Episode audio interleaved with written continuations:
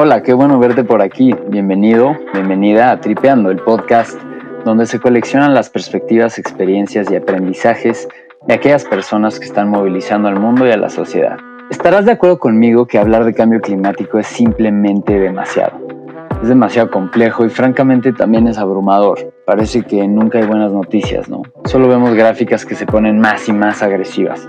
Cada año rompemos récords de calor, de incendios forestales. Los glaciares se están derritiendo, en fin. Pero, a ver, este episodio no es para panicarte ni mucho menos. Este episodio es para entender en dónde estamos parados y qué se está haciendo al respecto. Creo que es clave estar informados para poco a poco generar conciencia. Entonces, antes de arrancar, te dejo tres puntos clave que tenemos que saber como contexto. Primero, en 2015 se firmó el Acuerdo de París, un compromiso histórico en el cual los países del mundo se comprometían a bajar sus emisiones. Tristemente, el acuerdo pues, fue mucho ruido y pocas nueces. Actualmente no tenemos un acuerdo de cooperación que sea recíproco y global. Segundo, al día de hoy el planeta se ha calentado en promedio un grado y eso es ya más que suficiente para desestabilizar el clima.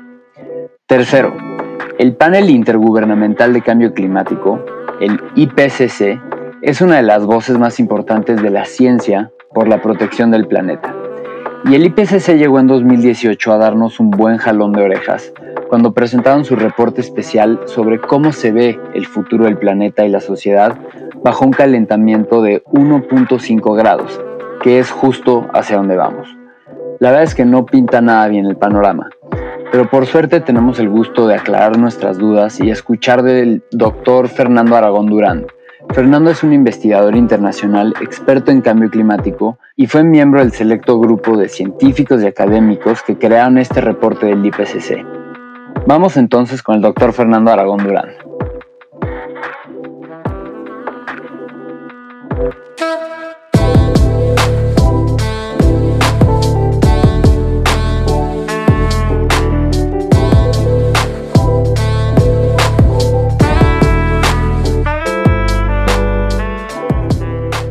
Doctor Fernando, muchísimas gracias por acompañarme el día de hoy. Te agradezco muchísimo el tiempo, de verdad. Es un gusto poder conectar contigo y creo que tenemos adelante una plática muy, muy sabrosa. ¿Cómo estás? Muy bien, gracias a ustedes por la invitación. Para mí es un placer platicar de esto con ustedes y pues difundir el conocimiento, pero que el conocimiento sea significativo para la población. Justo ese es uno de los objetivos principales de Tripeando, entonces estamos alineados en eso. ¿Es el cambio climático la mayor amenaza que enfrenta la humanidad?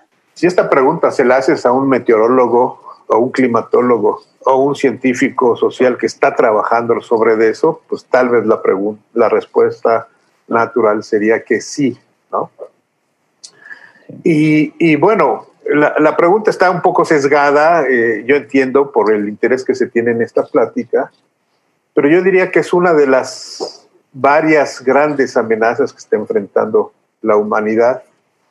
Sí coincido con algunos autores que es tal vez, sí, la que, eh, la que tiene más profundas implicaciones, no nada más por supuesto, en la transformación de la, de la dinámica atmosférica, sino implicaciones en los modos de vida de la gente, en el funcionamiento de las sociedades y de las instituciones, y en la forma en cómo debemos repensar esto que llamamos desarrollo, un término que para algunos ya está un poco uh, de modé que está fuera, fuera de moda. Sí, el cambio climático ya hemos visto que se ha expresado en determinados impactos, ¿no?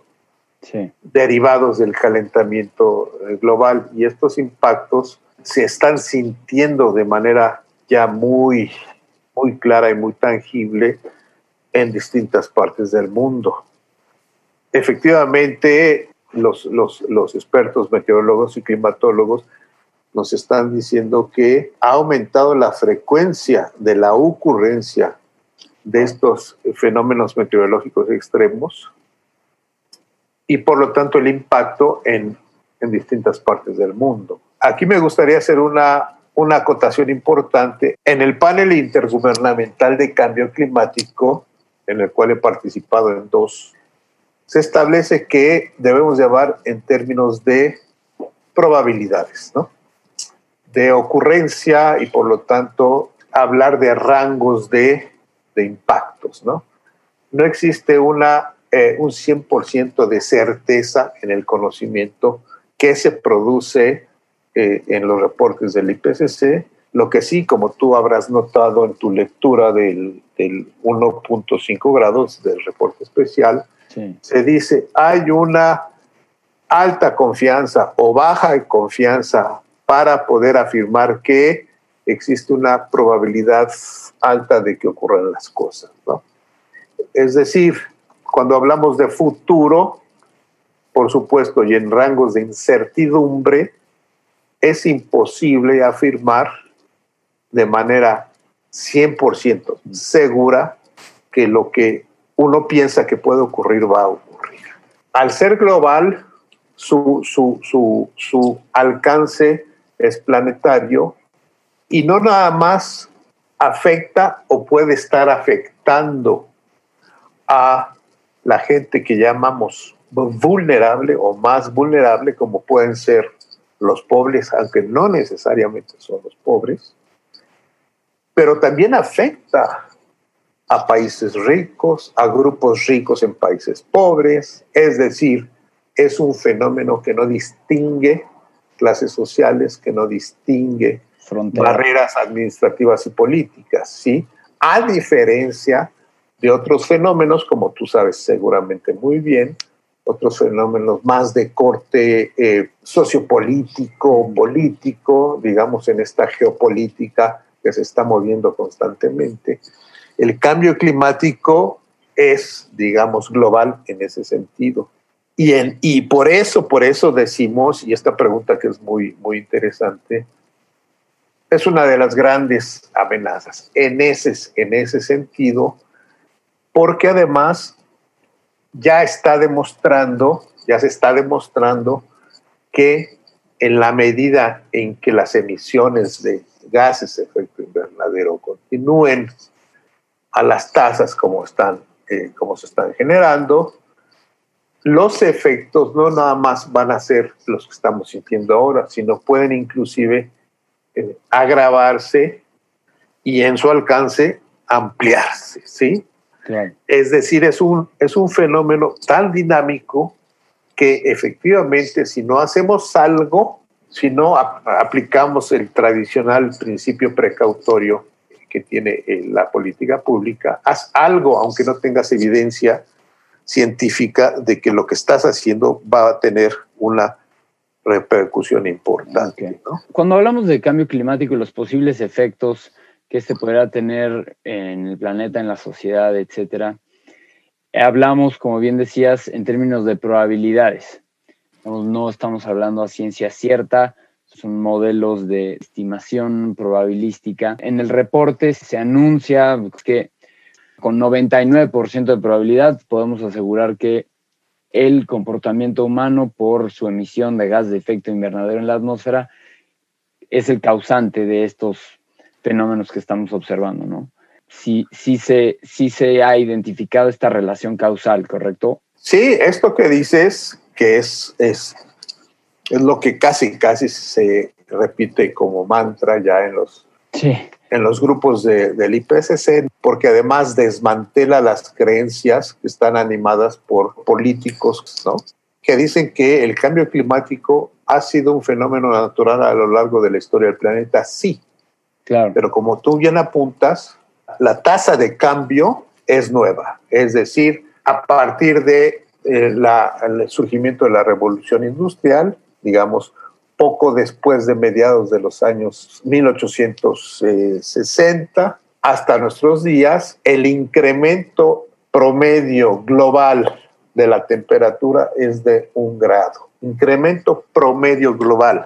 Esto quiere decir que en algunos puntos del planeta es mayor y en otros puede ser menor. Que este incremento derivado de la generación de los gases efecto invernadero, como son el metano, como son el monóxido de carbono, el dióxido de carbono, eh, los óxidos nitrosos, etcétera, han hecho que los científicos identifiquen esta línea causal, es decir, a mayor generación de gases de efecto invernadero, mayor captura de los, de los rayos del sol y por lo tanto mayor calentamiento. Lo estoy poniendo en términos así muy de peras con manzanas, ¿no? Efectivamente, sí hay y se apunta en ese reporte esta afirmación de que existe una relación causal entre la actividad humana, la generación de esos gases de efecto invernadero y el calentamiento global que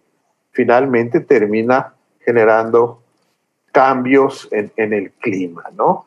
El exceso de calentamiento de un grado es resultado de la actividad humana. Punto.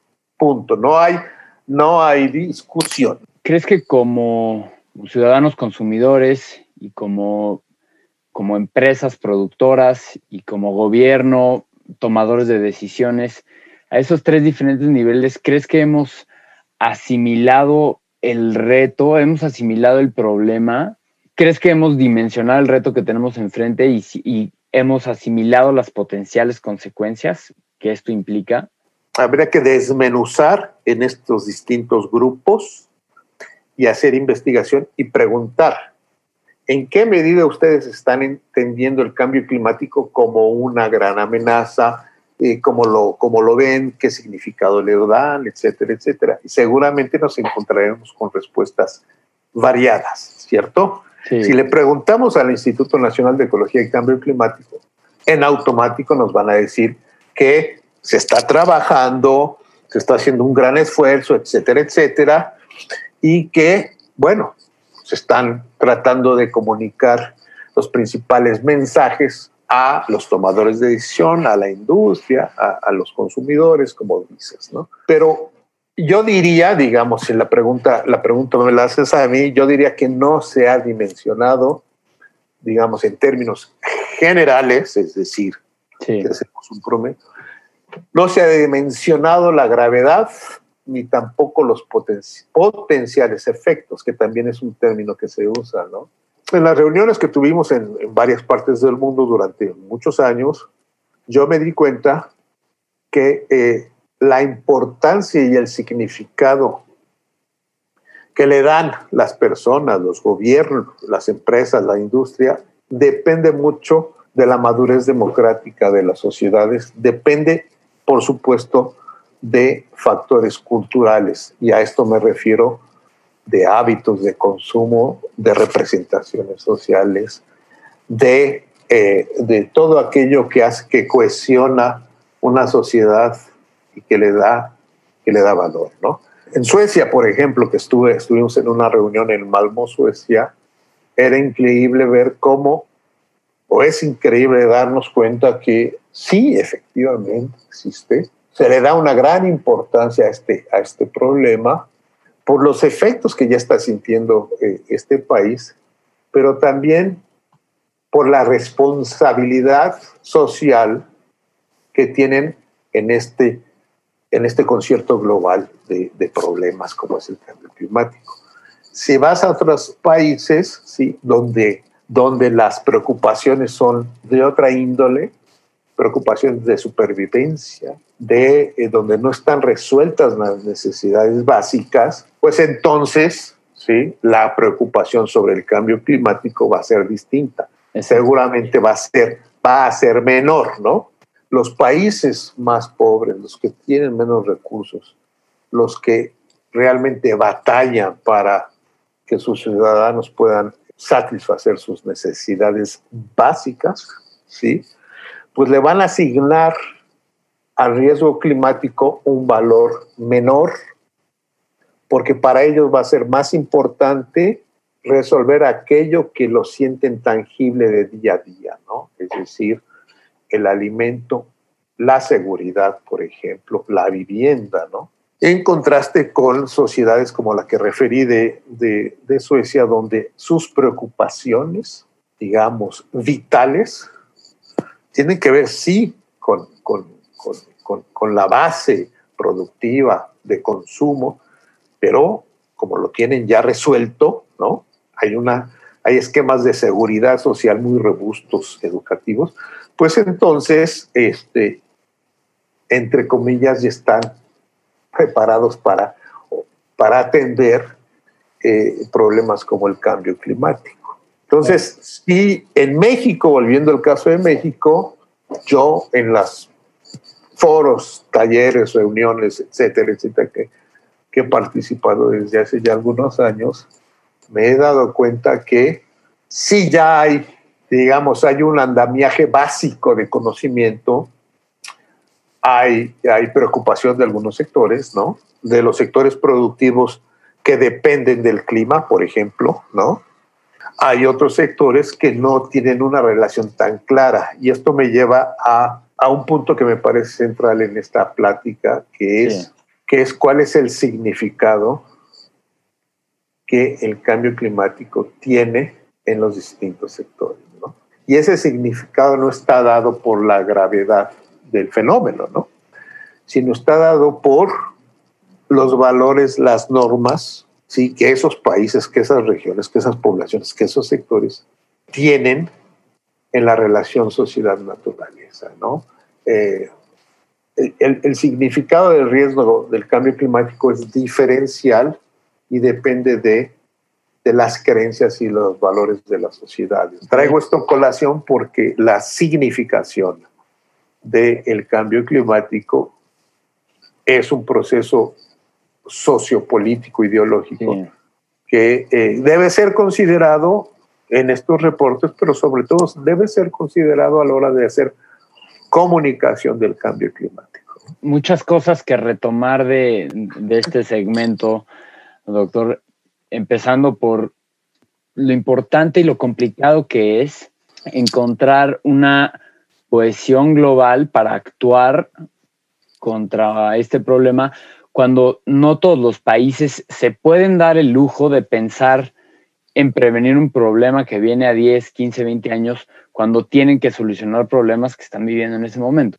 No todos tienen los recursos ni la capacidad técnica, científica, de infraestructura. Y por eso dentro del, dentro del problema global surge el concepto de equidad y justicia, ¿no? Como algo, como algo esencial y que en la colaboración global se haga este justa y equitativa distribución de responsabilidades, ¿no? esa es una. Y la otra em, es el tema sociocultural no todos, y es generalizando mucho, pero no todos entendemos y logramos extraer a los, diferentes áreas de riesgo, de impacto que se pueden enfrentar, ¿no? Estas, sea, estas áreas de riesgo podemos identificar, creo que dos principalmente, bueno, debe haber muchas, pero dos principales, que es el impacto que podría tener el aumento en los niveles del, del mar. 75% de las ciudades más grandes del mundo son ciudades costeras y el otro problema quizá más, pues que resuena más, es la acidificación del océano, por lo que esto implica en una de las fuentes de comida y de, turismo y de pues, tantas otras cosas, ¿no? Lo dinámico que es el problema, ¿no? Lo dinámicas que son las consecuencias. Es como este círculo vicioso que pues no sabes ni por dónde te va a pegar, ¿no?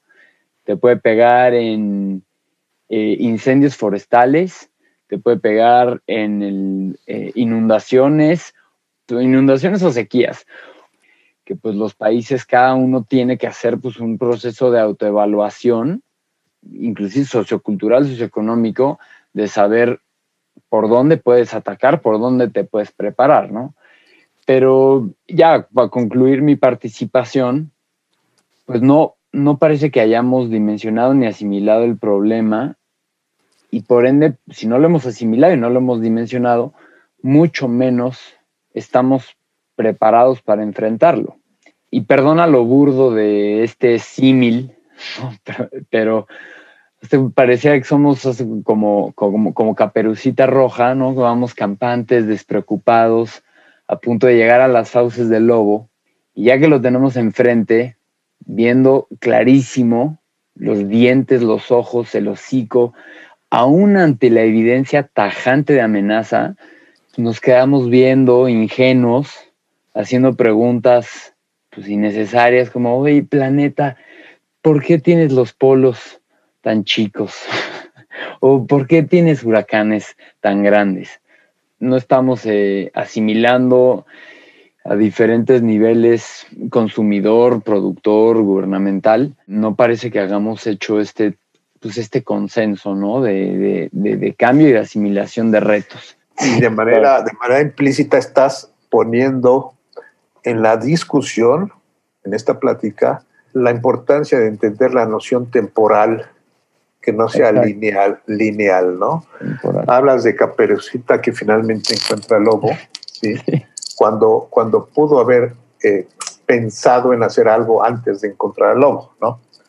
Eh, eh, efectivamente, uno de los grandes retos y que no está explícitamente ni suficientemente trabajado en los reportes del IPCC es la dimensión temporal, por un lado de la, de la ocurrencia de los fenómenos, ¿sí? que tú haces referencia, pero por otro lado, ¿sí? la dimensión temporal de la vida social que está vinculándose a esos fenómenos. ¿no? Normalmente se hace referencia a la dimensión espacial. Tú has hecho alusión de por acá y por allá, yo también en el planeta. Pero en términos de tiempo y considerando estas incertidumbres, pues entramos a un escenario catastrófico. ¿no? Eso por un lado. Pero por otro lado, digamos, eh, los países signatarios de la Convención Marco de cambio climático, que son prácticamente todos, salvo algunos. Cada año, sí, se reúnen a fin de año en las conferencias de las partes, las partes son los países, para llegar a consensos, acuerdos determinados, ¿no? Uno de ellos que tú apuntas en la, en la guía de preguntas es eh, en qué medida el Acuerdo de París de 2015 está haciendo qué, sugiriendo que los países este, se hagan responsables de sus, de sus acciones, ¿no? Efectivamente, apelaste al principio de responsabilidades diferenciadas. Exacto. Bueno, efectivamente, no todos los países generan las mismas eh, cantidad de toneladas, por supuesto, ¿no? De, de gas efecto invernadero. Y lo, han, y lo han hecho a través de los años. ¿no? Y lo han hecho desde la revolución industrial. Estamos, digamos, el gran reto, y, introduces tú el término de, justicia climática, ¿no? Justicia climática. Ah, ¿En qué medida los países, los grandes emisores, ¿sí? se están haciendo responsables de sus impactos globales? ¿Y en qué, en qué medida los países que no son emisores o que son poco emisores tienen capacidades para enfrentar las consecuencias, ¿no? Y bueno, sí hay una tipología de países, sí, hay financiamiento, financiamiento climático para proyectos en, países, digamos, eh, menos favorecidos, en países pobres, en, América Latina, en el Caribe, en Asia, en África, favorecidos por los fondos climáticos europeos y de, y de América del Norte, ¿no? Que es un mecanismo para tratar de, digamos, de paliar o de mitigar de mitigar los, los impactos que se están viviendo. Son los países, porque ellos se comprometen a transferir recursos, ¿no? Esos mecanismos ya están desde hace tiempo establecidos, ¿no? Sí. Y el Fondo de Adaptación es un mecanismo, efectivamente, para canalizar recursos, para, digamos, incrementar las capacidades para enfrentar el cambio climático, capacidades adaptativas, por supuesto. Pero quería mencionar que recién a partir de 2020 hacia 2030, los países deben de ir trabajando sus contribuciones nacionalmente determinadas, CNDCs, que son aquellas que se comprometieron a llevar a cabo y que reportaron en la Convención Marco para poder, efectivamente, por un lado, mitigar, es decir, reducir las emisiones de gases de efecto invernadero y, por otro lado, crear capacidades de adaptación, favorecer por ejemplo, el, combate a la, a la, pobreza, que por ende redundaría en, en, reducción de la vulnerabilidad, etcétera, ¿no? México se comprometió, ¿verdad? Presentó, fue de los primeros países en presentar sus contribuciones nacionalmente determinadas. México se comprometió a reducir, si no mal recuerdo, a, a 2030 el 22% de sus gases de efecto invernadero promedio de los sectores, ¿no? Que son, que son, que son compromisos, digamos, ambiciosos, pero dicen por ahí no tan ambiciosos, ¿no? La parte de adaptación está mucho más débil, no está clara, porque mitigación es más cuantificable, tiene que ver con energía, consumos de energía y generación de contaminantes de gases de invernadero. En cambio, adaptación tiene que ver con procesos de desarrollo, con resolución de la pobreza, reducción de la vulnerabilidad, etc. Pero en esta administración, sí, pareciera ser, bueno, no pareciera ser, es muy claro que eh, la política energética va por un lado, la política eh, de cambio climático ambiental va por otro. Y con el desmantelamiento de, del sector energético renovable, que es lo que quieren aparentemente, pues va a ser mucho más difícil que México cumpla con esos compromisos. ¿Sí? Sabemos que el presidente actual, la secretaria de Energía, ni siquiera dimensionan, como tú lo has mencionado, lo hemos visto, la gravedad del asunto. Están preocupados por, por seguir produciendo y consumiendo energías sucias, ¿no? energías fósiles, que, como lo decimos en el reporte especial eh, de, de 1.5 grados, ya no deben de ser las energías que formen la base eh, productiva de, los, de las naciones, ¿no? Eh, entonces, aquí hay, aquí hay un, una batalla eh, ideológica, cierto, pero en términos de instrumentación de una agenda de desarrollo sustentable y de, de mitigación del cambio climático, pues hay, hay choques, ¿no? Hay desavenencias y, como están pintando las cosas, podemos perder, volviendo a la dimensión temporal, lo que se había, lo que se había ganado Ahora México tiene que reportar, ¿no? Cada año tiene que reportar el avance de sus contribuciones. Vamos a ver cómo lo hace, porque recordemos, y hay que decirlo, que eh, la mitigación y la adaptación al cambio climático, la mitigación entendida como la reducción de gases de efecto invernadero, la adaptación como el ajuste social a, a los efectos del cambio climático, también tienen una dimensión eh, político-ideológica muy clara. ¿sí? Y esto tiene relación con lo que hemos mencionado eh, desde el principio, con la significación que se le da al problema, pero sobre todo también con, con la, la valoración que se le da. ¿no? Eh, algunos lo valoran, otros no tanto, en distintas formas y para distintos efectos respondiendo a distintos intereses. ¿no?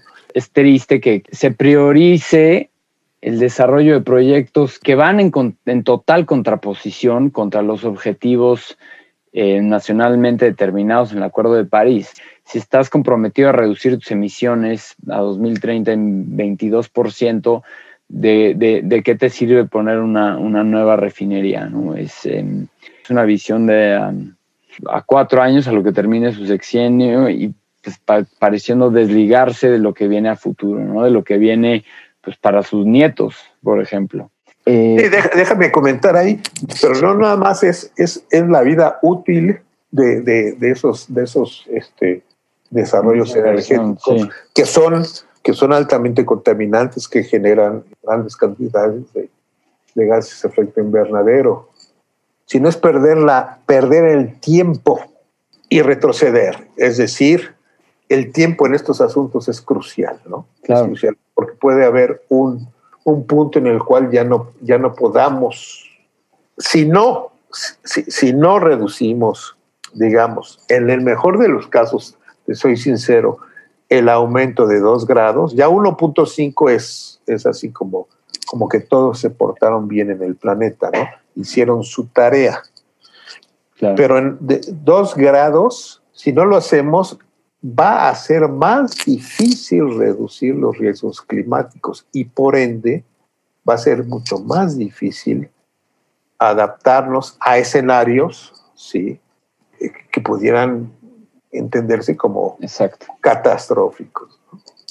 y estamos hablando no de, de, dentro de 100 años, estamos hablando, como, como, como referimos, de aquí a 20 años o menos. Claro, es la, importancia de la dimensión temporal de nuevo y, y entender que estos efectos son son compuestos, o sea, van, son, compuestos, son, son, son exponenciales. Eh, la oportunidad que tenemos de hacer algo ahora es, es única. Ya no, tus esfuerzos de mitigación y de adaptación no van a rendir lo mismo si lo haces en 15 años. Exacto, como dicen ustedes los economistas, el costo de oportunidad es, es muy grande, ¿verdad? Exacto, pero y una pregunta que da igual para muchísimo, muchísimo que hablar y creo que es como el, debate central. Gracias a la ciencia tenemos identificado cuál es la causa, ¿no? ¿Cuál es la causa de esta exacerbación de fenómenos naturales? Sabemos qué, ¿no? Sabemos qué tenemos que hacer. La pregunta es el cómo. Y, en el cómo viene a colación, viene, se, se presenta este debate de si el, el, qué es reducir las emisiones de gases de efecto invernadero y el cómo, pues se, propone y muchos académicos y economistas, científicos, etcétera, proponen ponerle un precio al carbón. ¿Y qué, significa esto? Pues muy sencillo, es hasta hace poco eh, los países emiten gases de efecto invernadero pues sin ningún tipo de consecuencia aparente, ¿no? no hay ninguna restricción para hacerlo. Emitir carbón en la atmósfera, por ejemplo, a diferencia de llevar basura al basurero, tiene un precio cero. Entonces, si lo quieres, eh, si lo quieres restringir, una de las propuestas es ponle un precio, un costo real a esa, a esa contaminación que estás emitiendo como país. Doctor, como sabrás, es un tema súper complicado porque ponerle precio a las emisiones de carbón suena relativamente sencillo, pero Estás hablando que la atmósfera es un, es un bien común público, es todo un tema en economía, eh, cómo proteger un bien común público como es la atmósfera. Conocemos la, la, famosa teoría de la tragedia de los comunes. No es fácil alinear incentivos ¿no? entre todos los países para proteger un bien común por el simple hecho de que pues, hay, este, hay espacio para hacer trampa. ¿no? Si, si tú no, si tú te portas bien, pues quizá a mí se me antoja contaminar más para mi propio desarrollo, ¿no? Es el teorema central de, la tragedia de los comunes. El debate está en si ponerle un precio o no al carbón, ¿correcto? ¿Crees que sea la, crees que sea lo que nos falta para llevar la cooperación internacional pues, digamos, a una, una, cohesión global que nos permita combatirlo juntos. La, la, intuición me llevaría a pensar que si estamos hablando de un bien común global, efectivamente, que es un acceso, acceso gratuito, ¿sí? Y que yo, el, el hecho de que yo acceda a ese, a ese bien no te está impidiendo a ti que tú accedas también, ¿verdad? Es la, son los dos fundamentos del, del bien común este, yo pensaría que el papel de la cooperación internacional, la lógica de las negociaciones y las capacidades nacionales deben de irse emparejando con los instrumentos económicos de regulación de regulación de los gases de efecto invernadero, ¿no? Entonces, ese es el gran reto, pues sí, están los, este, los perfiles de emisiones, los inventarios de emisiones, que si bien a decir por los, los colegas que trabajan eso, hay que seguir trabajando duro. Eh, la adaptación eh, está, está eh, para ser sinceros, olvidada y es me parece que es uno de los grandes retos, como decías en tu primera pregunta. ¿Qué tanto es un gran reto? Sí es un gran reto, pero sobre todo en términos de adaptación, porque estás comprometiendo el desarrollo de aquí a, a 10, 20 años. Oh, y sabes que también, eh, Fernando, podemos con un cierto rango de probabilidad pronosticar qué tanto o cómo se pueden afectar procesos naturales, ¿no? Eh, sequías, acidificación del océano, pérdida de la pesca, eh, incendios forestales. Con cierto rango de probabilidad puedes determinar cómo, cómo eso se va a dar. Pero lo que no sabemos, y es lo, creo que lo que más preocupa, es cómo va a reaccionar, cómo esos procesos naturales van a alterar los procesos sociales y la relación social, ¿no? Porque van a generar muchísimos conflictos, como pueden ser eh, migraciones forzadas, ¿no? Eh, la, disputa por, recursos, por tierras. Entonces es, una vez que alteras el clima, ahora cómo va a reaccionar la, la gente. Y la historia te dice que no vamos a ser cuando se trata de supervivencia, no somos particularmente amables ni cooperativos, ¿no? Lo más preocupante puede ser cómo, cómo se alterarán los procesos sociales ante la alteración de procesos naturales, ¿no? Claro, y me gustaría volver a algo que, que, se mencionó hace, hace rato. Sí, por favor. Es, ya existe suficiente conocimiento para la buena toma de decisiones. Para la buena toma de decisiones ya existe conocimiento. Los reportes, eh, los distintos reportes de evaluación del IPCC, que son entregados a las, a las partes, es decir, a los países. sí, claro. Es decir, a demanda de los países se reúnen los grupos de expertos y elaboran los reportes. Y entonces se entregan. Tiene que haber un compromiso para que cada uno de los puntos focales de los países lean esos reportes, lo entiendan y lo difundan. En pocas palabras, lo que quiero decir es que ya hay, ya hay información que nos da certidumbre dentro de un marco para poder enfrentar y, por ejemplo, cumplir, entre otras cosas, con, las, con los compromisos, los acuerdos de París. Ya lo hay, pero si no hay una, una significación uniforme al interior de los municipios, estados y, en todo el país, ¿no?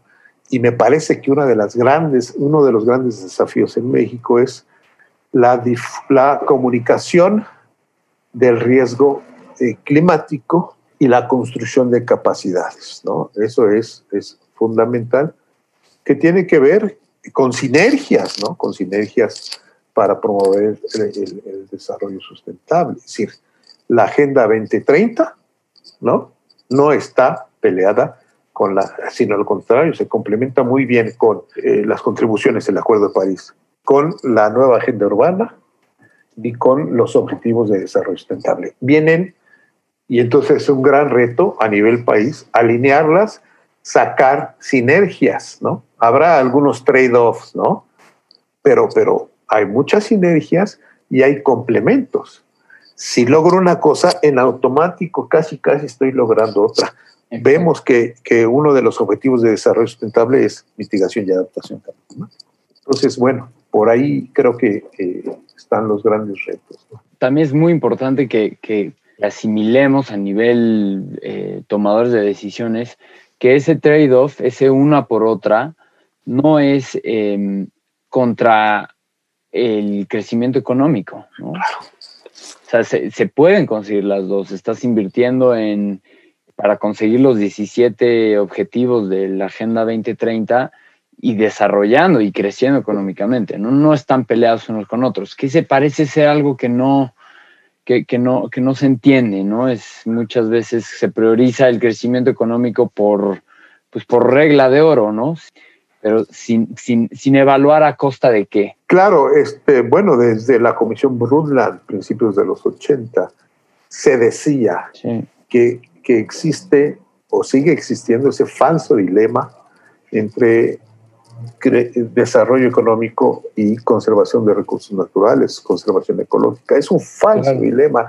Se ha mostrado empíricamente que es falso. Al contrario, como bien apuntas, hay una, una sinergia, es decir, en la medida en que yo conservo recursos naturales, mitigo cambio climático, me adapto, voy a estar confiriendo eh, condiciones, creando condiciones para un desarrollo económico sustentable. En términos analíticos podemos separar, pero en términos empíricos están vinculadas, ¿no? Están vinculadas.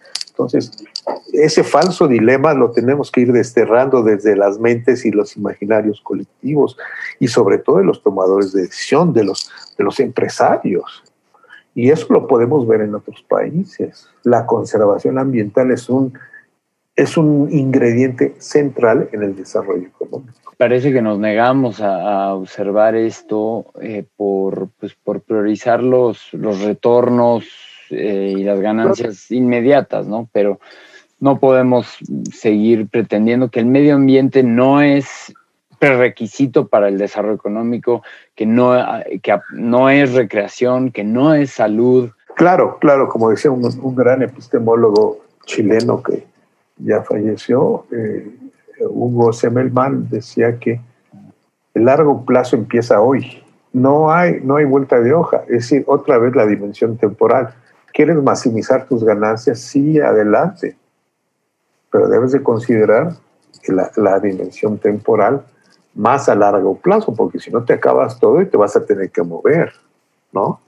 Lo ideal es, es resignificar, resignificar la noción de desarrollo económico a la luz, por ejemplo, en este caso de lo que estamos hablando, a la luz de las condiciones que nos impone y de las implicaciones socioeconómicas, políticas, ecológicas que nos impone, institucionales también, que nos impone el cambio climático. Doctor, creo que podríamos seguir hablando eh, muchas horas más, pero entonces tienes una, una, agenda que cumplir. Yo te agradezco muchísimo el tiempo que, que, que, has, que nos has compartido.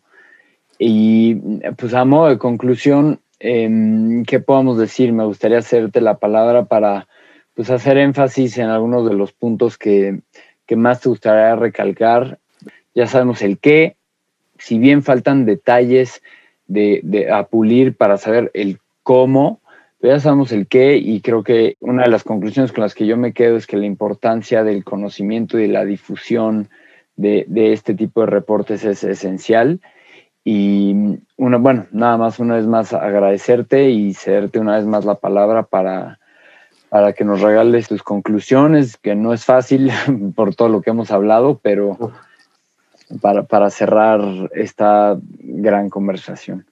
Sí, mira, eh, yo, yo te diría que hay una necesidad y una gran oportunidad de explorar la relación entre ciencia y política pública. ¿sí?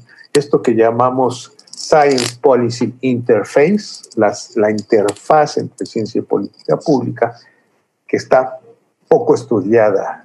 Casi, casi en automático pensamos que la ciencia dice y la política tiene que hacer. ¿no?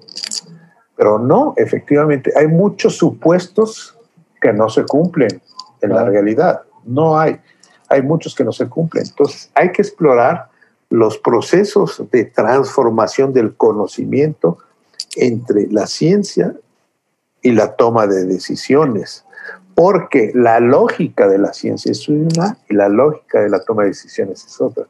Entonces, hay que estudiar cómo se transforma el conocimiento en términos de cuáles son los significados, cuáles son, cuál es el destino del conocimiento científico, cuáles son las, las necesidades de la política pública a la luz de los nuevos hallazgos científicos, por ejemplo, emanados de los reportes eh, eh, de evaluación del IPCC, etc. Ese es un área que hay que trabajar en términos de investigación y en términos de, de relación ciencia-política pública.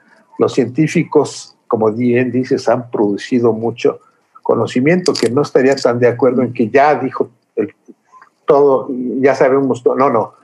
La ciencia sigue transformándose, sigue reconstruyendo y resignificando todo el tiempo y pero sí hay, hay, hay un déficit, yo diría un déficit de actuación que tiene que ver con esta falta de conexión entre, entre la ciencia, la política pública y por supuesto no olvidemos las poblaciones, la gente, las ciudades, es decir, ahí hay una triada que hay que explorar y es lo que yo trabajo en términos de, investigación. La, la, la, la dinámica de significación del el cambio climático y de, y de, los desastres entre los distintos eh, grupos científicos, tomadores de decisión, organizaciones no gubernamentales y think tanks. Y a manera de conclusión, aunque como bien dices, no es conclusión de esta, de esta charla, decir que eh, se han hecho cosas, efectivamente México como país ha hecho, los países en el mundo han hecho cosas, pero si bien siendo un problema global, lo global es local, ¿no? Lo global es local, en tanto mm. es local en todo el mundo, es global, ¿no? Entonces, cuando hablamos de globalidad o de procesos de globalización, estamos hablando de cómo eso se expresa en los municipios, en los pueblos, en las ciudades, en los países. Entonces, es ahí, me faltó mencionar algo importante, que es en las ciudades, y lo he, lo he escrito con otros colegas, donde el destino del planeta se va a, a definir, ¿no? Lo que hagamos o dejemos de hacer en las ciudades en términos de mitigación y de adaptación nos va a ayudar o nos va a impedir efectivamente enfrentar el gran desafío del cambio climático. Yo te agradezco a ti esta, esta conversación. Ojalá, ojalá esta conversación pudiera replicarse en otros espacios este, eh, de política pública o de institutos de investigación donde, donde ahí a veces, o no a veces, con cierta frecuencia parece que lo que importa es la reputación, conservar el poder, etcétera. Y lo que hacen ustedes, les felicito porque es de manera horizontal platicar con el simple ánimo de compartir conocimiento, discutir, reconocer todavía falta de conocimiento, pero sobre todo identificar causas comunes, como apuntabas hace rato, ¿no? Ojalá y estas charlas eh, se dieran eh, en otros ámbitos. Y si no se dan en otros ámbitos, qué bueno que surge esta iniciativa de ustedes, que seguramente va a potenciar, inclusive quiero pensar, a potenciarse más que en foros tradicionales, cerrados, ortodoxos, eh, controlados, etcétera.